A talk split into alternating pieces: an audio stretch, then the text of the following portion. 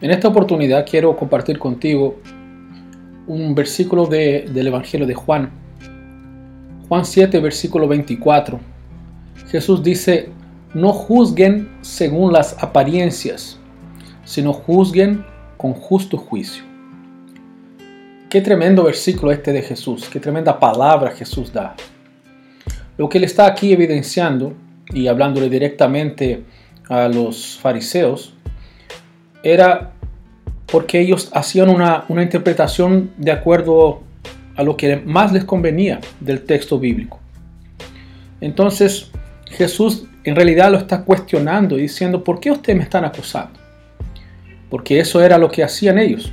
Decían que su enseñanza no venía de Dios, decían que incluso él tenía demonio y, y a raíz de eso es porque él podía hacer los, los milagros que hizo. Básicamente, primero se admiraban de su enseñanza, aunque él no hubiese tenido una, una formación completa, por decir de alguna manera.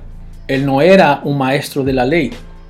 Sin embargo, eh, la enseñanza de Jesús cautivaba. Y no solamente cautivaba, atraía a las personas, sino también causaba este efecto grandioso sobre quienes los oían. Porque tan distinto era a la enseñanza de los maestros de la ley que llegaba al profundo del corazón de estas personas. Entonces Jesús pasó en este momento a ser un personaje o un ícono dentro de la sociedad. Él se está levantando, levantando su ministerio. Y obviamente viene la oposición.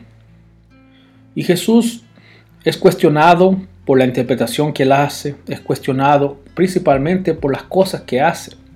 Porque aparentemente, según aquellas personas, aquellos intérpretes, él estaba quebrantando los mandamientos y especialmente lo que dice respecto al, al sábado. Por esa actitud Jesús fue cuestionado muchas veces, porque él sanaba el día de sábado. Pero Jesús en esta oportunidad les, confronta diciendo, mira, si por alguna razón el octavo día del nacimiento de un hijo varón cae el día sábado, ustedes igual van a circuncidarlo. Eso porque la ley decía que al octavo día todo niño debiera ser circuncidado. Entonces esta ley como que no importaba si transgredía la ley del sábado. El hecho era que ellos obedecían aun si esto significara hacerlo el día del sábado. Y el gran reclamo era porque el día sábado, según lo que ellos entendían, no podía hacerse nada, no podía haber ninguna obra. pero Jesús cuestiona eso. ¿No ves la incoherencia que hay? Porque igual obramos, igual hacemos una ceremonia, independiente de, que esta ceremonia se haga el día sábado.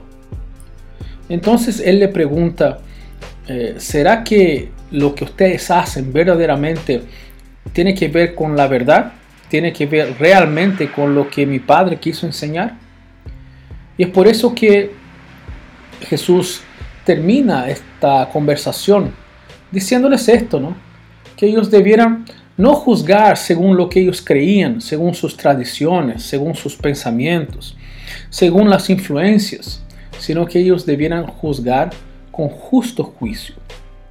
Y este justo juicio obviamente tiene que ver con la armonía de la palabra de Dios. O sea, lo que Jesús le está diciendo es que ellos dejaran de mirar las cosas y tratar de leerlas a través de sus deseos o de sus propios conceptos.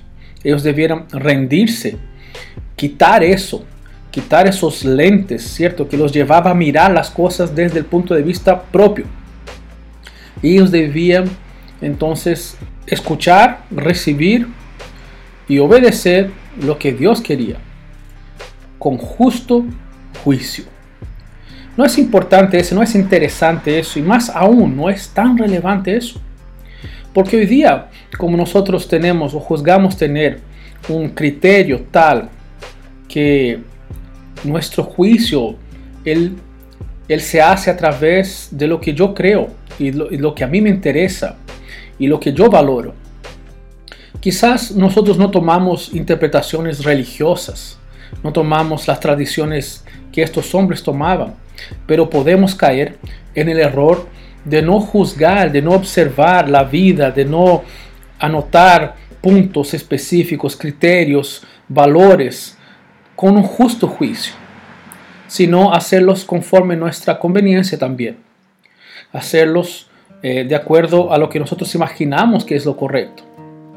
Y no es triste eso, si tú puedes plantearte en una vida en la eternidad, cuando finalmente estemos ante, ante el Señor y Él te diga, pucha, esto no fue lo que yo te pedí, no fueron estos los principios que yo te entregué. Tú lo miraste de un punto de vista muy, muy personal, muy egoísta. Y ahí en ese momento eh, no habrá mucho, mucha posibilidad de contraargumentar, porque fue así. Nosotros no buscamos con empeño, con libertad y con deseo realmente de, escuchar lo que Dios quiere. Muchas veces usamos versículos, usamos cosas que, que hemos escuchado para acomodarlos a nuestra situación. Y eso es el gran error que estos hombres cometían. Y es algo que el Señor nos entrega hoy para que nosotros pensemos también. No juzguemos según las apariencias, según lo que vemos, sino con el juicio del Señor. O sea, de acuerdo a la palabra de Dios, de acuerdo a la voluntad de Dios. Ese es el gran principio de la vida, que nosotros vivamos de acuerdo a la voluntad de Dios. Que sea así en tu vida y en la mía. Un gran abrazo.